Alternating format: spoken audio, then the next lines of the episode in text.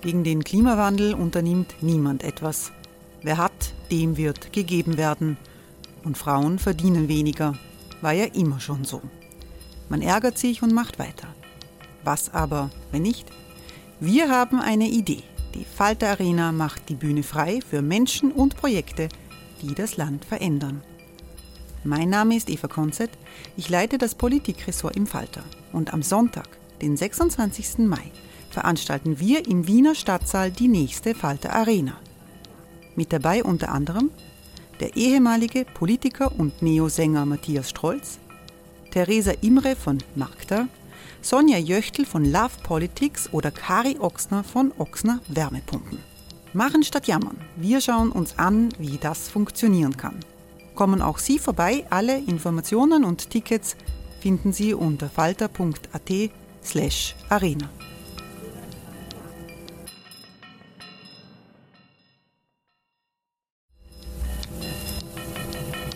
slash arena. Falter-Podcasts werden durch Werbung unterstützt. Das hilft bei der Finanzierung unseres journalistischen Angebots. Die Erderhitzung ist kein Gefühl, aber mit vielen Gefühlen verbunden. Sorgen etwa oder Angst. Eine Veranstaltung gegen diese Ohnmacht ist Tipping Time, eine Klimakonferenz der Zivilgesellschaft. Von 9.5. bis 11.5. findet Tipping Time in Kooperation von Globe Art, Solektiv und Tangente St. Pölten statt und lädt ein zu Diskurs, Diskussionen und Workshops mit namhaften Vortragenden wie Nikolai Schulz und Friederike Otto. Weitere Informationen finden Sie auf www.tangentesanktpölten.at.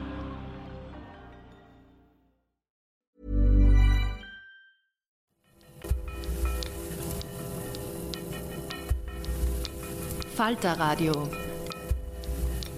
Sehr herzlich willkommen, meine Damen und Herren, im Falter Radio. Sie hören in dieser Folge eine junge Texanerin, deren Schicksal bei den Wiener Festwochen in einem Theaterstück zu verfolgen ist. Is This a Room lautet der Titel des Stücks der New Yorker Theatermacherin Tina Sattler. Es ist ab 13. Juni zu sehen. Bei Is This a Room geht es um eine texanische Whistleblowerin, die Reality Winner heißt. Die junge Frau war nach einer Verurteilung wegen Geheimnisverrats im Gefängnis und befindet sich jetzt im Hausarrest in Texas. Laut Gericht hat sie Geheimdienstinformationen über die russische Einflussnahme in der amerikanischen Politik veröffentlicht. In den USA läuft eine Kampagne für eine Begnadigung von Reality-Winner durch Präsident Biden. Doch hören Sie mehr von Martin Pesel, der im Falter die Wiener Festwochen begleitet und der mit dem unfreiwilligen Festwochenstar Reality Winner gesprochen hat. Hallo, mein Name ist Martin Pesel und ich schreibe im Falter über Theater. Ein Theaterstück ist auch der Anlass für das besondere Interview, das ich führen durfte, mit der Air Force-Veteranin und Whistleblowerin Reality Winner. Ja, sie heißt wirklich so. Reality Winner ist 1991 in Texas geboren und sie hat im Jahr 2017, als Donald Trump noch recht frisch im US-Präsidentenamt war, als Sprachexpertin gearbeitet für eine private Firma. Sie hatte Farsi- und Pashtu-Kenntnisse und aufgrund ihrer Vergangenheit beim Militär Zugang zu Geheiminformationen. Im Mai 2017 ist Winner auf ein solches geheimes Dokument gestoßen, das eine russische Einmischung in die Präsidentschaftswahl 2016 beschrieben hat. Sie hat das Dokument ausgedruckt und an das Aufdeckermedium The Intercept geschickt. Wenige Wochen später stand dann das FBI mit einem Durchsuchungsbefehl vor ihrem Haus in Georgia. Sie wurde verhaftet und später zu einer außergewöhnlich langen Haftstrafe verurteilt. Seit einem Jahr ist sie frei, aber auf Bewährung. Noch bis November 2024 muss Reality Winner bestimmte Auflagen erfüllen. Sie wohnt im Haus ihrer Mutter in Texas, wo ich sie auch erreicht habe. Auf dem Transkript der 68-minütigen Vernehmung, die der FBI-Agent Garrick auf Tonband aufgenommen hat, basiert das Theaterstück Is This a Room der New Yorker Regisseurin Tina Satter, das ab 13. Juni auch bei den Wiener Festwochen zu sehen ist.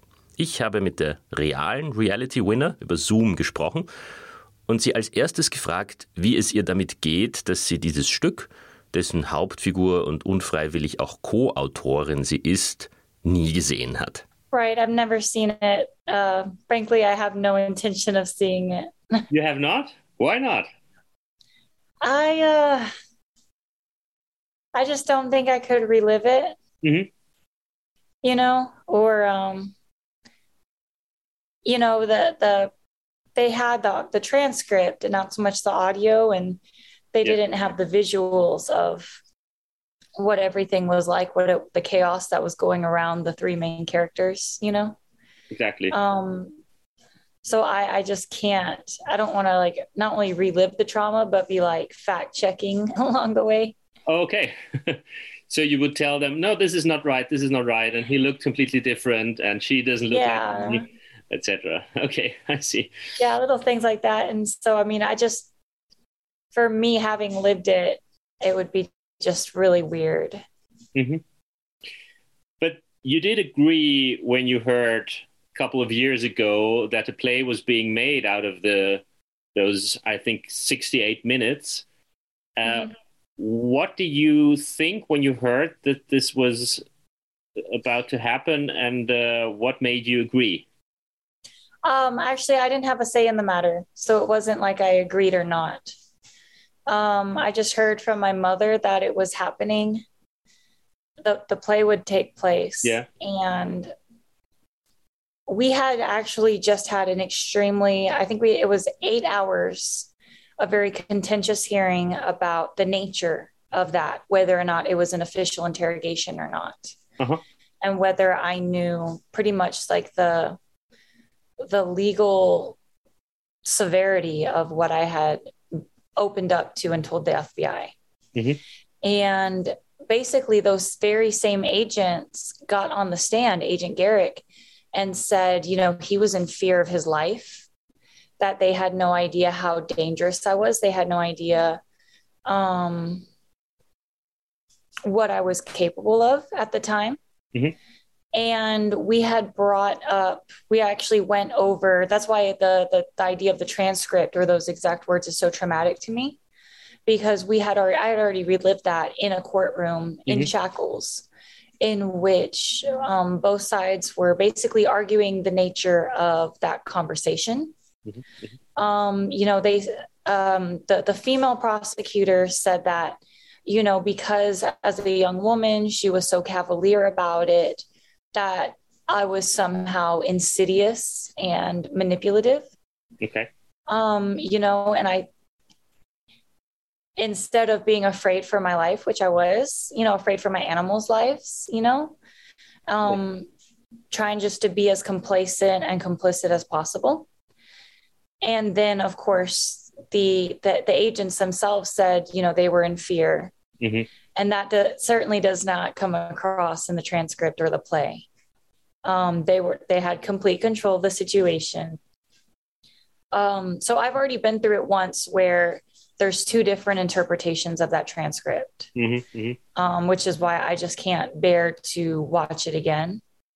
Um, shortly after that was when they announced that they were going to make a play out of it because we lost the motion to throw out um, the confession Mhm.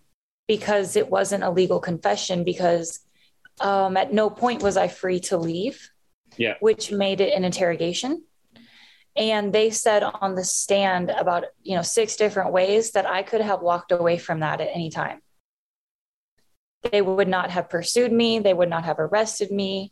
They didn't uh, completely block my car in. I could have magically gotten my car out. Um, I could have been free to walk down the street without my ID. They wouldn't have harmed my animals while I wasn't present. Mhm. You know, I mean, obviously, I stuck around for my animals. Mhm. Um, they didn't Mirandize me before the interrogation. Um, so we tried to have it thrown out as a confession and we lost it. And they said that I was in full control of the situation. So to hear that, you know, Tina and everyone else decided to turn it into a play and that they immediately made it just off Broadway and it captures the attention of a young woman who's definitely not in control of the situation you know, they they were actually able to to grasp that element of Mhm. what had happened to me during that whole experience. Um, But you didn't know that then. Right. Yeah. I, I, they didn't know. And I mean, it did feel like I was being rescued a little bit. You know, Mhm. like my life essence, who I was as a person, was being brought back to life, and that somebody out there did believe me when I said I was scared when they were interrogating me. But I think Tina did talk to your mother about it, and she kind of I think she wouldn't have done it if uh, your mother would have been extremely opposed to the idea. Right, right. And and because of what we had gone through, um it was such a Kafkaesque trial because everything the prosecution said became fact. Hmm. You know, and this was in 2017. This was before like, you know, the post-truth media. Yeah. Um, before fake news was just like another word, like a joke. We didn't understand how they could get up there and lie and we weren't allowed to offer any legal argument against it. Mhm. And everything they said became truth in the eyes of the most important person, which was the judge. Mhm. Um, so we had to take the fight to the public domain, and that's why my mother was so um, grateful for the play, Mhm. for the interest to turn it into a play. That it wouldn't just be a circus, that it would be our basically our petition to the American people that I was being wronged. And did the play, now looking back, help you in any way? In the eyes of the public, at least, or or um, I mean, it was off Broadway. It's it's it's still it's theater and not Hollywood, but uh, Yeah. still, Um, did it change something? you know, it did. I actually I had a lot of um, incoming mail of support. Um, and we we had hoped, especially with this latest run last year, late last year when we were on Broadway, that you know it would have gotten some congressional leaders Mhm. who are known to frequent Broadway to reach their ears that they would have to walk at least past our photos, you know, to get to their other plays, Mhm. um, just to remind them that I'm still here. And what the FBI did to me that day was very much wrong. Mhm. Um, it wasn't. Um, it wasn't fair. You know, as much as many times as I've taken responsibility for what I did, and I don't ever walk back my plea deal. Um, that interrogation that they claimed wasn't an interrogation, but then used my statements as if it were a legal and binding interrogation. Um, you know, anybody can get caught up in that, and it's just not fair. But there's nothing you can do about that, right? That's Right. now carved in stone, and the, all the judge can do is, I, I don't know, apologize one day, but it, they won't. Okay. Right. Yeah, right. Um, one of the reasons the play is so fascinating to watch, I mean, I realize that this might sound really weird to you, uh, but uh, for a spectator, one of the fascinating things is that you seem to almost never lose your humor. You you um, you're definitely not threatening them. You, you you seem very polite with them, and also the I know there's one of them who's who, who wants to be the good cop, and Yeah. you're kind of on good terms with him. But it looks and sounds in this adaptation, in this verbatim adaptation, like a particularly witty character. If someone had uh, written this as as fiction, do you do you consider yourself funny, humorous? Um, I I definitely have a sense of humor and a sense of sarcasm in really tough times. I think it does come from um, growing up with a lot of grief. You know, my father was always very ill, and he always found a way to do like the most hysterical things, Mhm. um, despite dying, you know? and I mean, even even to his death, there was just always something that was just like tragically funny about everything. Um, same thing with my mom and her friends. They worked for Child Protective Services, and they were always venting and then joking, venting and then joking about a very serious life and death job. And even throughout the military, there were times when, especially in basic training, when you think, oh my gosh, this is the scariest moment of my life. But when I tell this story to my family next time I talk to them, it's going to be really funny. you know? Mm-hmm. So it's always like that idea of when you re- think about something in the moment, always being able to think, okay, but when I'm telling somebody what happened tomorrow, where's the punchline going to be? You know? Um, and I also just wanted those officers, those agents to see that I was a person. I, I was very much aware of the America that I was living in. I was very much aware of what a target I had just put on my back. Um, I knew they were armed. I knew I had weapons in the house. Mm-hmm. And I just wanted them to see my humanity. Like maybe this person who told like a little bit of a joke it's going to be that much harder to shoot me in the back mm.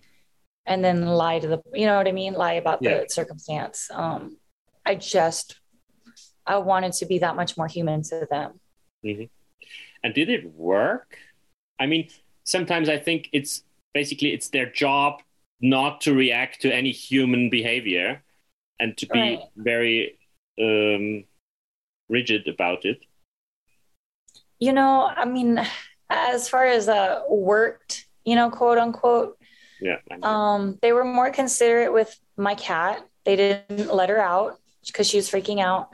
My dog um, had some severe trauma with men, and of course, everybody on their team was male. And um, the last man I actually had in that house, she tried to attack viciously, and that ended our relationship. Mm-hmm. You know, so I mean, I knew that she could have flipped out at any time, you know?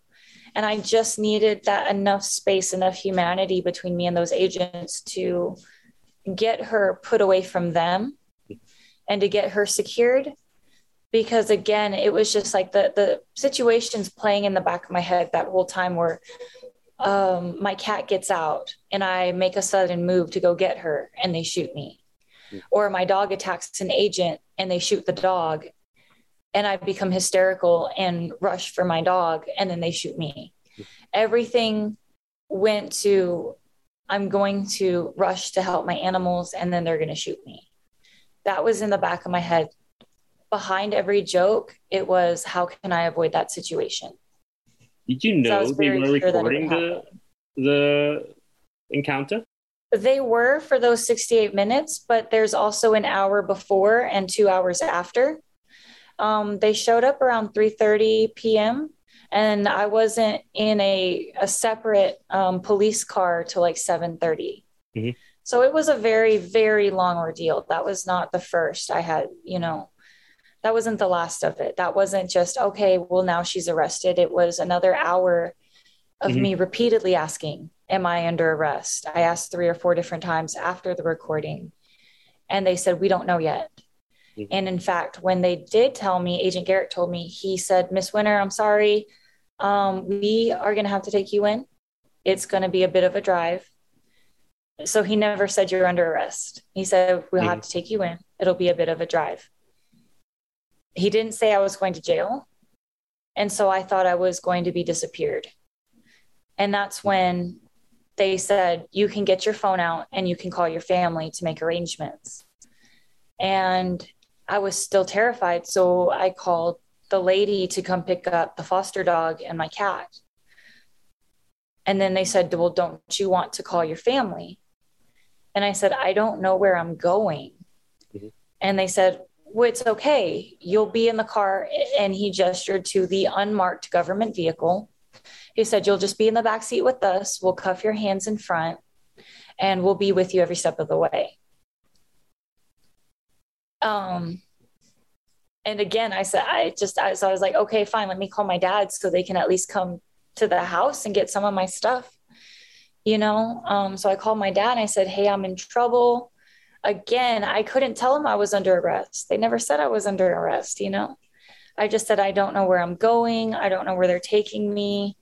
Um, I just know that I'm in trouble. And they're in the background. Why can't you tell him, Miss Winner? Why can't you tell him what you did? Why, why don't you know where you're going? Why don't you know what's going to happen to you? Mm-hmm. Um, so Agent Garrick gets on the phone with my dad. He just finally he takes the phone from me and I just kind of go into shock. And so I don't know what he told my dad. But apparently he had told him that there would be a court hearing on Monday. So it was Saturday night at um, and then he could reach out at he could call whatever number to find out more information about the hearing. That's all he told him. Mm-hmm. Um, the only only thing that saved me was that they had a warrant for my physical person. Mm-hmm. And even though I was wearing, you know, you've seen the play, I was wearing hoochie shorts and a nearly see-through button. I mean, I was on a date and I was about to go back out on a date. Mm-hmm. You know, um, they needed a female officer to come search my person. Okay. And so they called the nearest female police officer. Mm-hmm. Um, and so that was the first police car that had shown up, the first marked vehicle. Mm-hmm. Everybody was in civilians, nobody was marked. And she showed up. She took me to the back room and patted me down, and that was it. Apparently, she went and had a conversation with the FBI agents. And I think she kindly reminded them, like, they couldn't arrest me, they couldn't take me to jail. So they called another female police officer. And so it was the second police car that showed up. She came and she said, Hey, I'm going to have to cuff you behind your back and we'll put you in the car. And it's about 40 minutes to the jail. That was the first time somebody had told me, It's okay. You're just going to jail, you know? um the like i never studied whistleblowers i never studied what happened to them i didn't even have an attorney i mean i knew what i did i didn't have an attorney ready because i never thought of what i did in terms of criminal justice and yeah. The police being involved or the fbi so when he said it was going to be a bit of a drive the only person i ever knew about was chelsea manning mm-hmm. who disappeared to quantico for seven months mm-hmm. and that's until the police officer came to take me to jail and tell me I was going to jail, that's what I thought it was going to happen to me. Wow. Um, so things were really serious. I mean, despite all the humor and despite the straightforward nature of that interview, yeah. the next hour afterward, when I was trying to decide if I was going to disappear forever or not, things got really serious after that. Mm. And when you then were told and realized that you were just going to jail, did you think that you would never go back to that house? I thought I would be out in a week. I thought everybody got pretrial release as long as you didn't kill anybody. Yeah. Um, I thought that was a given. Um, I thought everybody got to post bail. But that you would then be charged was was clear after you had apparently confessed. Yeah. Um, I had no idea. They never told me um, when they read you your rights. You know, they never said um, you're going to be charged with 793E of the Espionage Act. They never read that. I didn't know what any of that was until I was standing in court the next Monday morning. They were extremely vague about everything.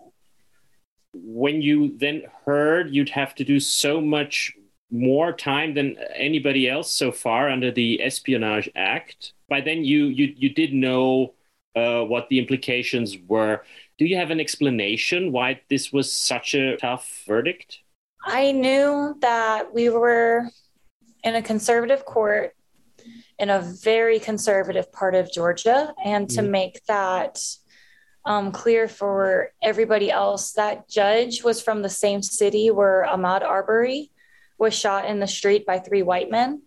And not only did it take two months for those men to be even charged with manslaughter or murder, it would be another year and a half and rioting in the streets before they even decided to charge them with a hate crime.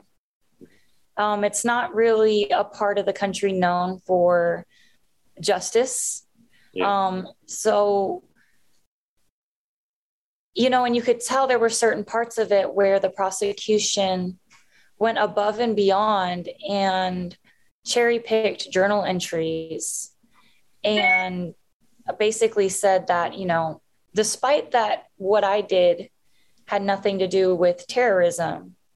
They tried to make it seem like, oh, well, if you grant her bail, she's going to go join ISIS.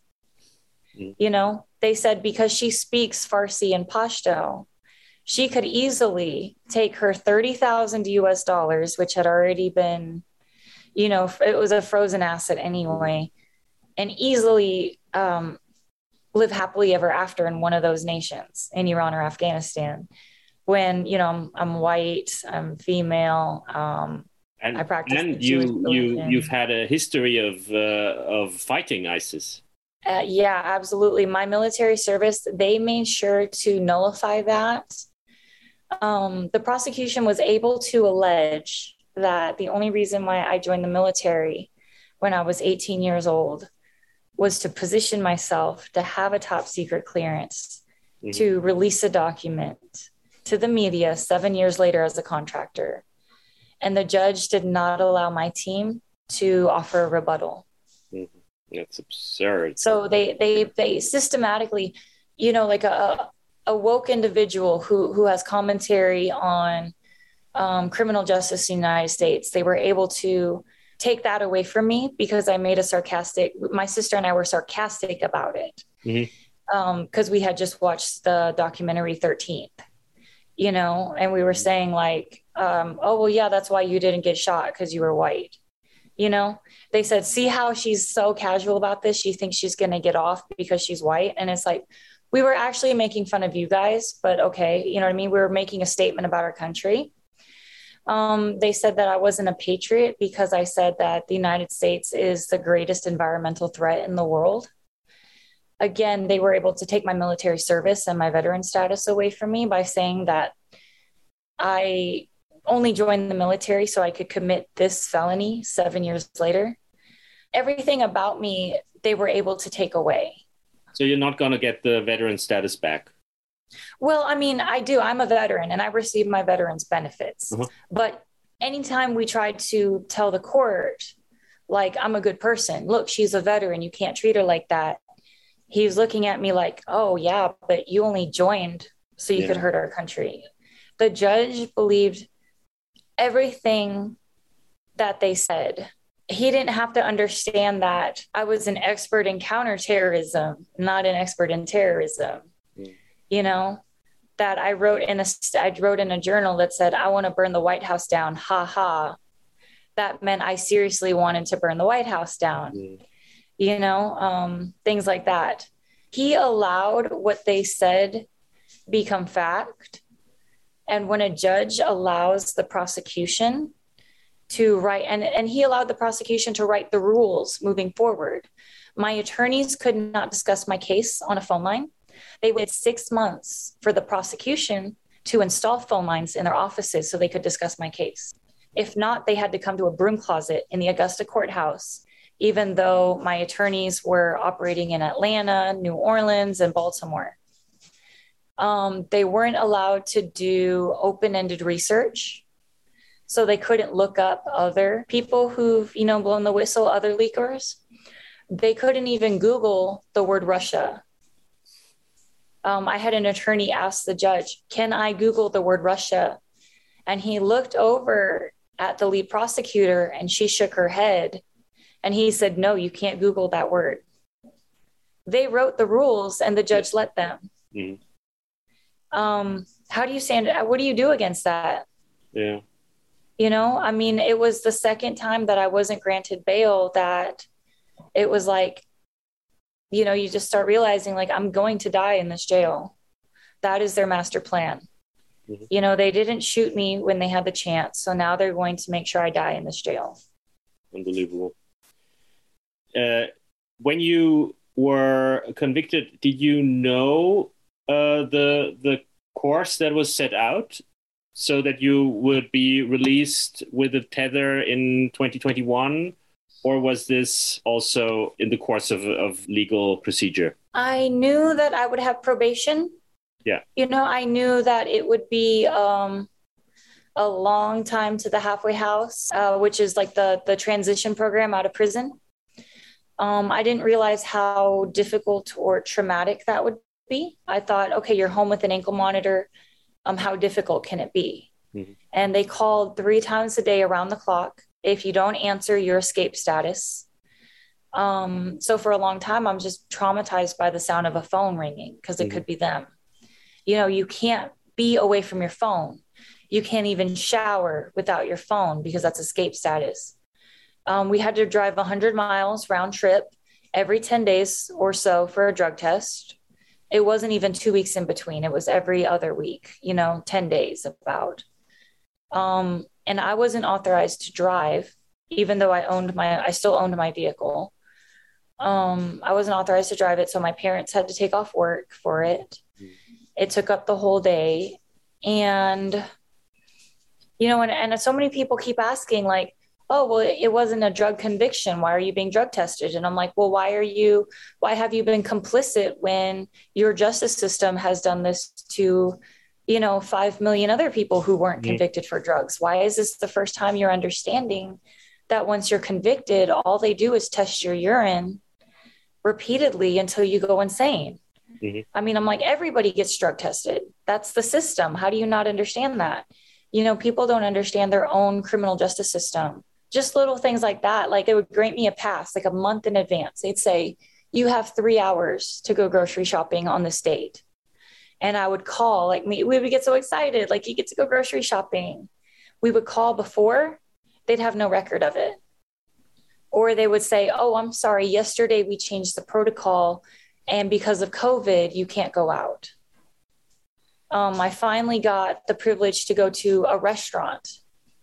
And sometimes I would get to go, and then family would come in, and then I would call, like, Hey, can I go? Like, am I clear? They say, Oh, no, I'm sorry, COVID's too bad. That you know what I mean? Like they they play with you, they play mm-hmm. with their mm-hmm. heart and then to find out when I got on supervised release or probation, um, I have a 10 p.m. curfew every single night until 20 November 2024. Okay. I am 30 years old. I live with my parents, and I have a 10 p.m. curfew. Mm-hmm. Um, I at least until then you can do what you want, and you're not under surveillance. Uh, I am under surveillance. Yes. Okay. I'm so under you know where you are, but you don't have to ask them their permission. Um, no, I just have to let them know like this interview, I have to report this interview. Mm-hmm. Um, I have to explain what we were talking about. Mm-hmm. Um, I'm not allowed to leave the southern part of Texas. Um, San Antonio is two hours away. I've requested to go for job education and been denied. Okay. So I can't even go get my CrossFit level two certification. Um, be- I can't drive more than two hours away for it. Are you allowed to make money? What do you do right now?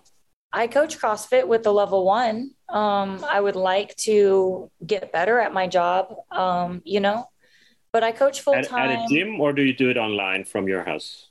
I, I coach at a gym. So Texas is fully open. Yeah and um, I re- until recently I worked maintenance for the city, so the public works department. I did um, I built street signs. Mm-hmm. Um, I did. I, I haven't asked the new probation officer, but I asked the previous probation officer if I could use my GI Bill, my veterans benefits, to go to college. And he said that he wouldn't approve it because I told him that I wanted to study kinesiology. And he said that he couldn't approve something if I can't work at a public high school. You know, I can't work at public schools as a convicted felon. Mm-hmm. Um, and I said, well, kinesiology, he's like, I'm not trying to become a PE teacher. I want to yeah. open a training center. I want to open my own gym. And I think a degree in kinesiology would help. So they just denied it because they didn't really get what what that is. Yeah. Um, he's always questioning me if I'm around kids. And I'm just like, yeah, I, I coach a teens program. I don't think he understands what the word espionage means. I think he assumed the worst. Mm-hmm. And it's just really, it's re traumatizing after mm-hmm. the types of people I was around in prison. to then come out and have a probation officer treat me like I was one of those types of people because he doesn't know the word espionage. Like he's never seen the James Bond movie. You know, it, it's again, it's just really like why I don't understand why I have to be treated. You know what I mean? Like I've already been treated like the worst. I've already in, in court. I made it through everything. And I get out and he wants to treat me like that. Since 2013, Bombas has donated over 100 million socks, underwear, and t shirts to those facing homelessness. If we counted those on air, this ad would last over 1,157 days. But if we counted the time it takes to make a donation possible, it would take just a few clicks. Because every time you make a purchase, Bombas donates an item to someone who needs it. Go to bombas.com slash ACAST and use code ACAST for 20% off your first purchase. That's bombas.com slash ACAST, code ACAST. Um, it's just really, it's been nothing but trauma after trauma. But now you have a new one, you said? Um, recently, he did retire, and I have a new probation officer. Um, luckily, he approved the house that I'm living at. So he had to come back and reapprove my parents' house. So they hold that over you, right? Mm-hmm. They can take away that approval at any time and leave you with nowhere to live. Um, they watch my finances in case I make money. Um, I do still, I, I had to take five, four or five back to back drug tests. So I had to take time off work um, and again drive because it's 100 miles, it's mm. 50 miles away to the courthouse.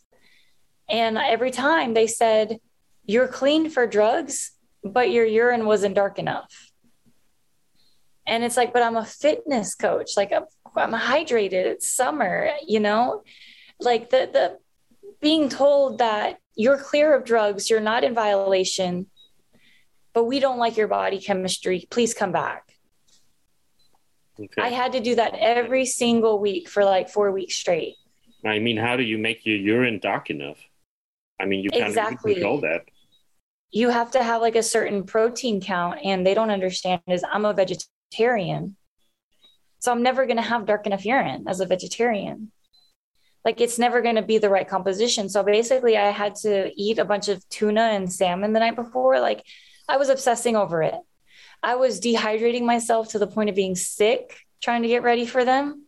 I mean, I obsessed about having the right urine for them, even though I should be worried about whether or not I'm using drugs, but I'm sober.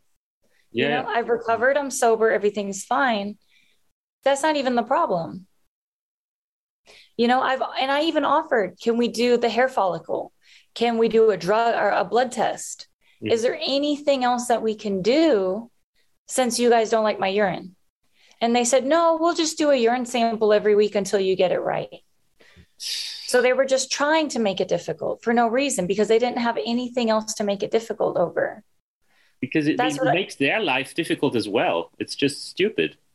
Yeah that and that's the american tax dollars at work. That's what mm-hmm. uh, tax dollars are paying for to constantly harass people while they're trying to rebuild their lives. You know and this happens to everybody. It's not just me. Mm-hmm. you know at any given time i think there's like 5 million people on federal probation going through this. And it's like i almost it's just like you're driving people to insanity and then wondering how they wind up back in prison. How do they fail these conditions mm. you know? And it's just like you're triggering them into relapsing. You know they find different ways. They're going to find your weakness and and trigger you until you relapse. That's all it is. It's a game. It's a moronic game. Unbelievable let's let's talk about something something positive. Uh, I, am very interested in your in your language uh, skills. I mean, they got you uh, where you are in the first place, but still, I, read that you learned Arabic at a very early point, and then other languages. Why do you think that? Uh, languages interested you so much as a young person, and why was it uh, Arabic in particular? Um, well, I never fully learned Arabic. That's that one's the one that's always eluded me. Um, I, but I've never taken a formal class in it. Mm-hmm. Um, I've never had that opportunity.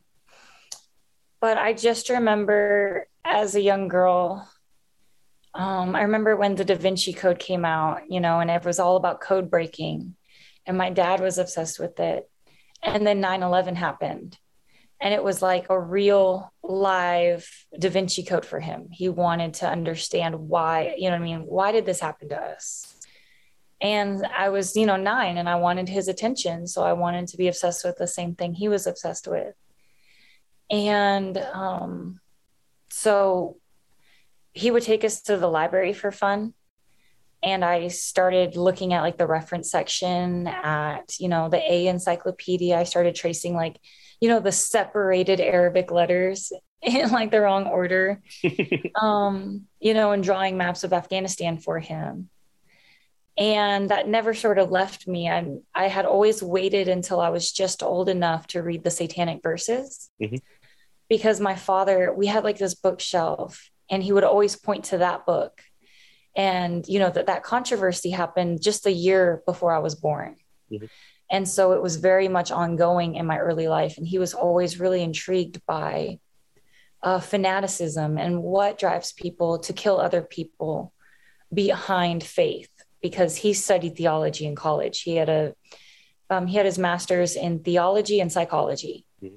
so he wanted to know at that point what at what point did faith become toxic? At what mm-hmm. point could people become sociopathic for God, for their faith, and hurt other people? So it was like the perfect time for his interests to peak, you know, when he was coming up with these theories on his own. And I was old enough to finally read and almost slightly understand the satanic verses at like 10 or 11 you know to understand like people killing other people out of faith you know which is growing up in the middle of nowhere in South Texas, you're actually very separate from, you know. Um, and that never left me. And a couple years later, I was able to go to high school and I chose Latin. And part of learning Latin is you immerse yourself in, you know, ancient Rome. You know they're not going to teach you how to go into a cafe and order a coffee in latin like they do in french or spanish class. I know. I took latin as well and i loved it. Exactly like the cambridge latin course you start literally in pompeii with the little family. I mean and so that that understanding that you actually do immerse yourself in another world to learn a language mm. um, I tried as hard as I could to be at least a year ahead of everybody in Latin, and I taught myself college level Latin.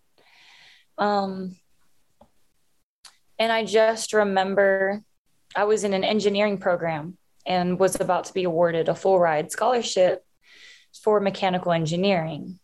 Mm-hmm. Um, I was actually really good at math as well. And they were talking about things like, you know, during the awards ceremony, uh, the speech was about how the computing capacity of the rockets that sent the first man to the moon were less than a desk calculator today. You know, and they announced that like it was like a really big deal, like how far we've come, you know, with technology. Mm. And I was thinking about like my dad, you know, and I was thinking about my mom, like people are still hurting their children and people are still killing each other over faith how far have we come? Like, is technology going to solve either of those? You know? And I don't know why. I was just like, okay, I don't want this anymore. and I wanted to study languages. I wanted to understand terrorism and I wanted to prevent the next radical terror attack in the United States. Mm-hmm. So I went to an army recruiter and I said, Hi, um, I'd like to enlist, and I would like to be um, a linguist in Middle Eastern and African languages. And they laughed me out of the office. Mm. Yeah, you don't just do that. Um, but eventually, I I took the tests and I proved the aptitude for it. Uh, my family staged an intervention and convinced me to join the Air Force. They said it was a little bit better. um, and I made it through basic training and I started learning Persian Farsi. Mm-hmm. But you never got the chance to actually go to this region? No, I never deployed physically, no. Are you hoping you can one day uh, be there and and uh, do something right there with your language skills? Yeah, and I mean not in like I'm sure the government's gonna like you know wet themselves over this, but I would like a world where you and I could both go to Iran as tourists mm. and come back out, you know, because that's like a stable cooperative world. And you know, same thing with Afghanistan. Yeah. That it's a country to visit. It's not falling apart. It's not being, you know, sanctioned into the ground and it's not stigmatized as being an enemy of the world. Mm-hmm. You know, in that sense, I would very much like to go. Um, all these years of immersing myself in the language, um, you do understand the beauty of the culture, that this goes back thousands of years. You know, and that's something in America that we don't have. We don't have a culture that goes back thousands of yeah. years unless you are an indigenous tribe or unless you're holding on to i mean even like if you have your european heritage how far does that go back? Mm. you know? Um but in those places like afghanistan and iran they, they still have that that art mm. and that sense of what they used to be. And i think that's a beautiful thing. Those are beautiful parts of the world to visit. And um, that's why i learned those languages. But i guess today you're not even allowed to practice them because when you google something in Farsi, it will be very suspicious. I'm very aware of that. Yeah. And, you know, I'm very transparent with everything I do from now on. Um, I think my family and I, we learned right away. If you make a joke, make sure the next line of the text is, ha ha ha, this is a joke. This is a joke. um, we learned that from phone calls as well, you know, just so that there's always going to be a a moment like in court where we ask them, Well, Your Honor, can we see the entire conversation? Can we hear the entire audio where they say, Oh, this is a joke. This is why it's funny, you know? Yeah. Which almost makes it funnier, you know, where everything we do is on display for somebody else now. Um, I do practice. Um, I found all my old language textbooks and stuff like that. Um, I'm also still, I learned how to read Hebrew, biblical Hebrew in prison so that's kind of been my latest project is to get better at that. Mm-hmm. getting back to your humor have you ever uh, considered writing? Um there's definitely a lot of consideration with that. Um because the nature of my plea deal i would not be allowed to make money from it which you know again this whole same thing with the play right? There there's no financial benefit to me. Mm-hmm. it's about reclaiming my story. I've been really misunderstood by a lot of people. And so for me it would be a way to get my life back and to move forward. Um and then of course like like everything else make the process as transparent as possible so that they don't act like i'm trying to profit off my story or mm-hmm. my life but this will end one day, right?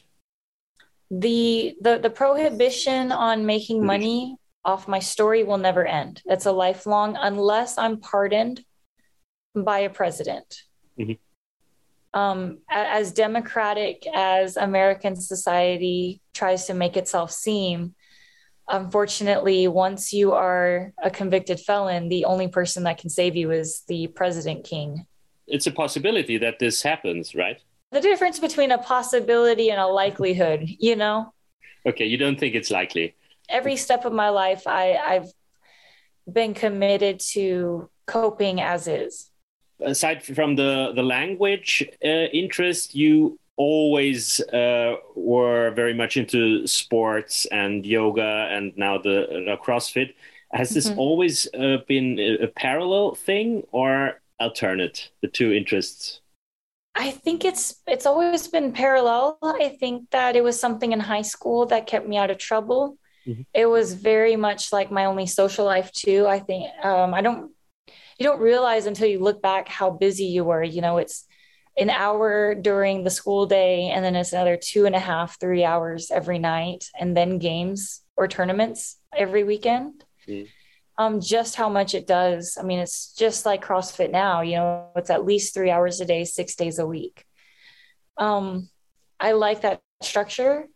I like, you know, and I've been in really dark places before, even before the felony. Mm-hmm. Um, I think that a lot of people don't understand. I didn't just have everything made. I was living in a really dark place and I did have mental illness mm-hmm.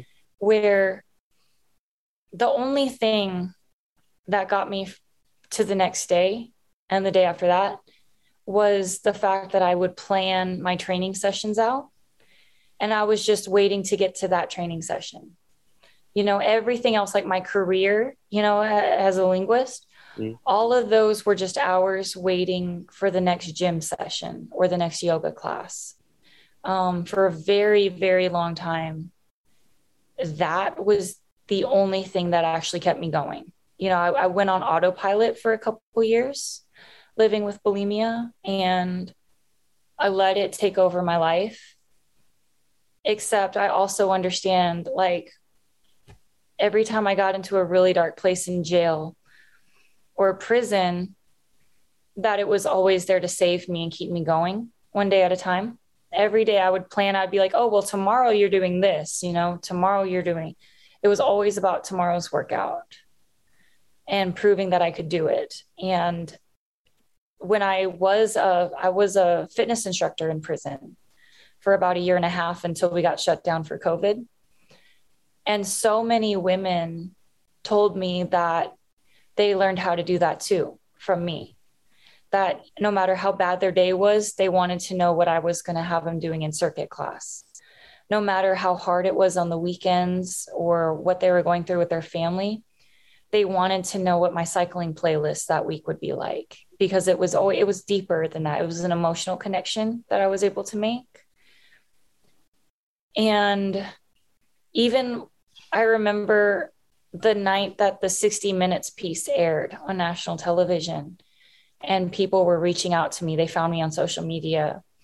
A woman messaged me on Facebook. It was, you know, she she gave me her name. She said, "I don't know if you remember me, but when I got to that prison, I was 418 pounds and I got down to like 380 when we had met.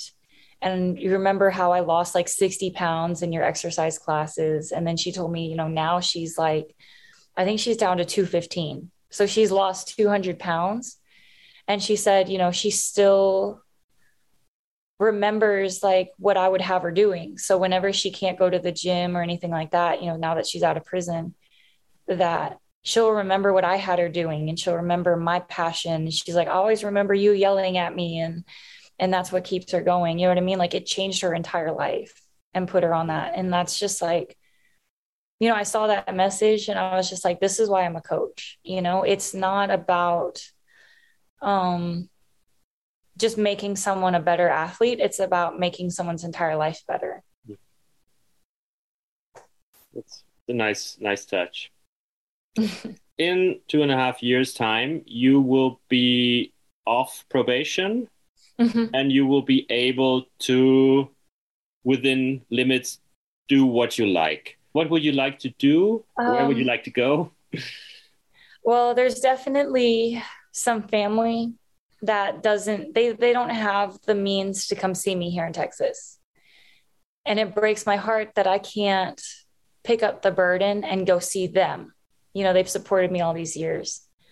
Um, even now it's like we try to plan for the family to come see me because i can't go see them you know? Um, being able just to pick up that much burden for my family is going to make all the difference in the world. I would like to continue coaching. I am starting a charity foundation called the real winner foundation and it's a sponsorship and mentorship program for basically disadvantaged youth and anybody who is, you know, any young adult caught up in the criminal justice system. Because I understand that a gym membership or a CrossFit membership, especially, is a whole utility payment. It's a privilege.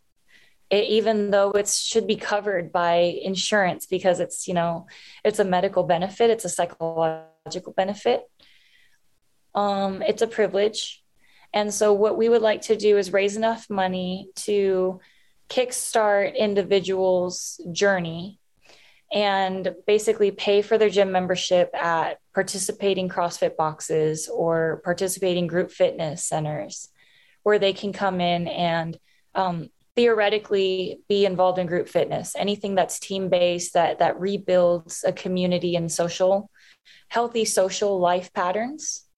Because i don't know if you've ever done crossfit but once you do crossfit you never stop talking about it you know, yesterday we you actually celebrate Memorial Day by getting together and working out.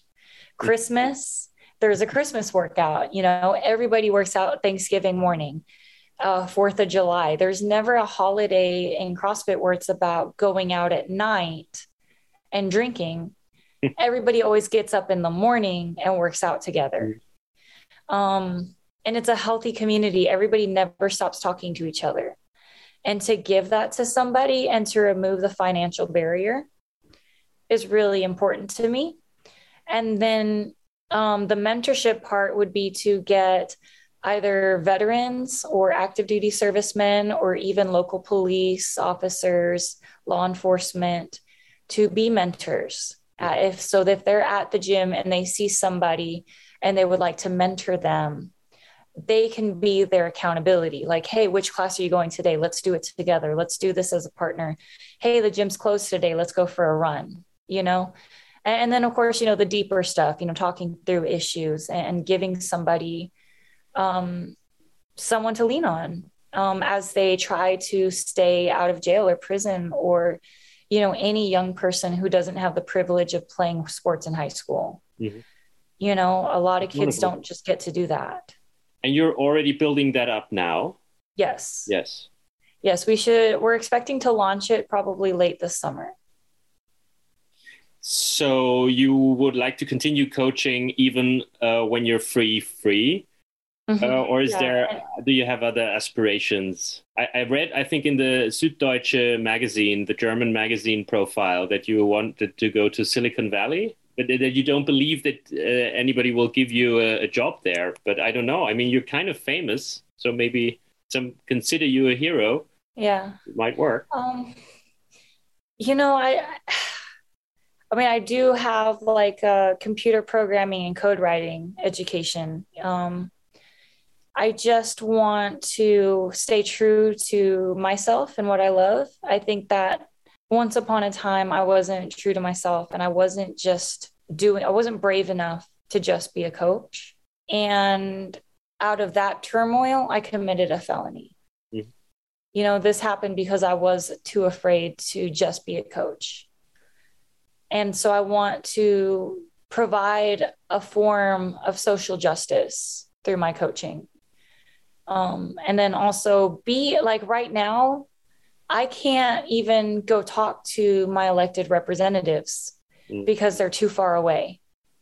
I couldn't go talk to my congressman and I can't go talk to my senator because they're both outside mm. of the district. I want to be able to go to DC. I want to talk to, I want to testify in front of Congress about prison conditions. I want to talk to them about mass incarceration. I want to demand that the promises that were given, you know, in the 2020 election that Joe Biden would start to reverse mass incarceration. We know, I mean, it is a documented fact that the war on drugs was a continuation of Jim Crow slavery mm-hmm. to in to, to to imprison as many American bodies as possible because it's a profitable industry and those are the people lobbying Congress to keep these laws in place. Mm-hmm. It's a fact why certain drugs are legal because certain minorities use them. How is that law still in place? How is that law enforcement's number one priority to find drug addicts and not prevent mass shootings in America? Mm-hmm.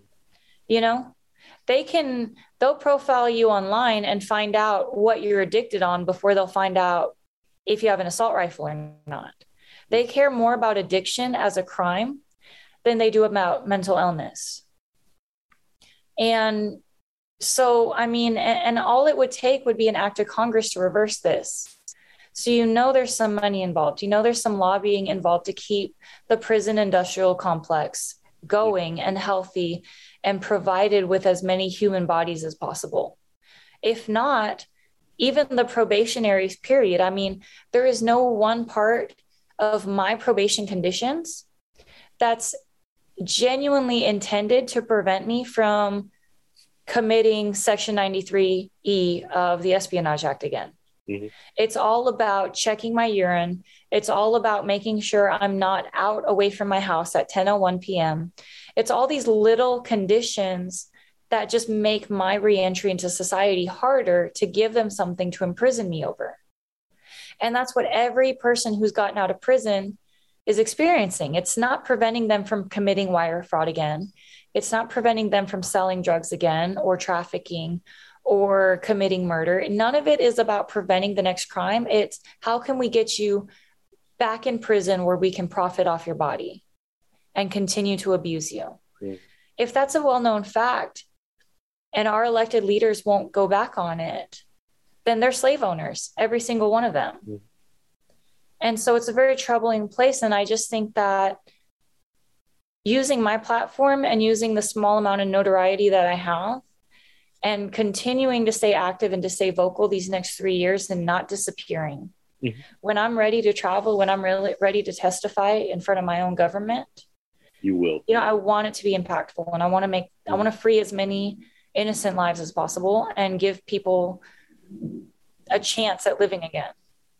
We're going back to May 2017 apart from, of course, being caught and uh, having experienced what you have, mm-hmm. would you do it again? No. No.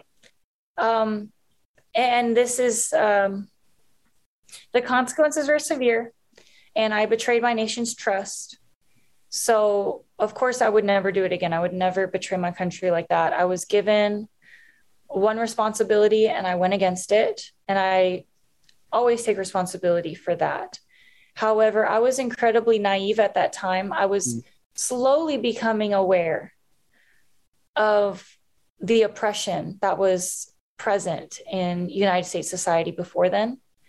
If I had known that the single greatest threat to United States democracy was voter suppression and the suppression of the Black vote in America, I wouldn't have worried about anything but that. Mm-hmm. I would have been out knocking on doors and registering people to vote and doing the grassroots organization that so many thousands of people had decided to do before 2020. That democracy is saved when the people are heard and when the people have access to the ballot. So it, I would have made my focus to be solely domestic and solely local mm-hmm. and to understand that the power of federal level elections is at the county and every county is different and every county especially in the south has a way of preventing black people from casting their votes to understand that and to think about what i did you know i was yeah i was absolutely a fool i should have understood the real challenges facing our country. Um, but I had to live them. You know, I had to go through the prison industrial complex and see the victimization that's being done and the fact that slavery never ended in this country. I had to experience it firsthand to understand that the true state of our nation. Well, so that's why I wouldn't do it again because mm-hmm. there there was there is a real enemy and it's us. We are the enemy pretty high price you paid for uh, learning that. Yeah, um, I mean, four years of the most real education that you can get. Sie hörten Reality Winner im Gespräch mit Martin Pesel über Zoom aus ihrem Hausarrest in der Wohnung ihrer Mutter in Texas. Das Theaterstück Is This a Room der New Yorker Gruppe Half Straddle basiert auf dem wortwörtlichen Transkript ihrer Verhaftung am 3. Juni 2017. Es ist von 13. bis 16. Juni im Rahmen der Wiener Festwochen in der Halle G im Museumsquartier zu sehen. Ich verabschiede mich von allen, die uns auf UKW hören, im Freirad Tirol und auf Radio Agora in Kärnten. Wenn Sie wissen wollen, was läuft bei den Wiener Festwochen und überhaupt in der Welt von Kunst und Theater, dann ist der Falter unverzichtbar. Martin Pesel, der dieses Interview geführt hat, liefert jede Woche aktuelle Berichte von den Aufführungen. Ein Abonnement des Falter können Sie im Internet bestellen unter der Adresse abo.falter.at. Ursula Winterauer hat die Signation gestaltet, Miriam Hübel und Philipp Dietrich betreuen die Audiotechnik im Falter. Ich verabschiede mich bis zur nächsten Folge. Sie hörten das Falterradio, den Podcast mit Raimund Löw.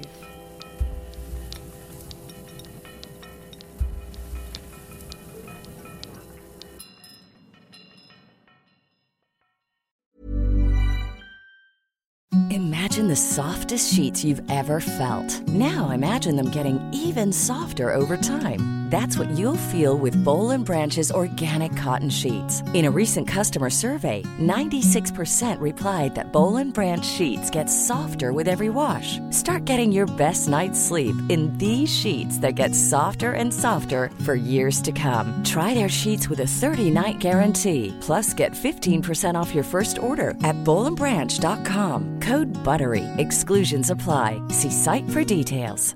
Hey, it's Paige DeSorbo from Giggly Squad. High quality fashion without the price tag. Say hello to Quince. I'm snagging high-end essentials like cozy cashmere sweaters, sleek leather jackets, fine jewelry, and so much more. With Quince being 50 to 80% less than similar brands. And they partner with factories that prioritize safe, ethical, and responsible manufacturing. I love that. Luxury quality within reach. Go to quince.com slash style to get free shipping and 365 day returns on your next order. Quince.com slash style.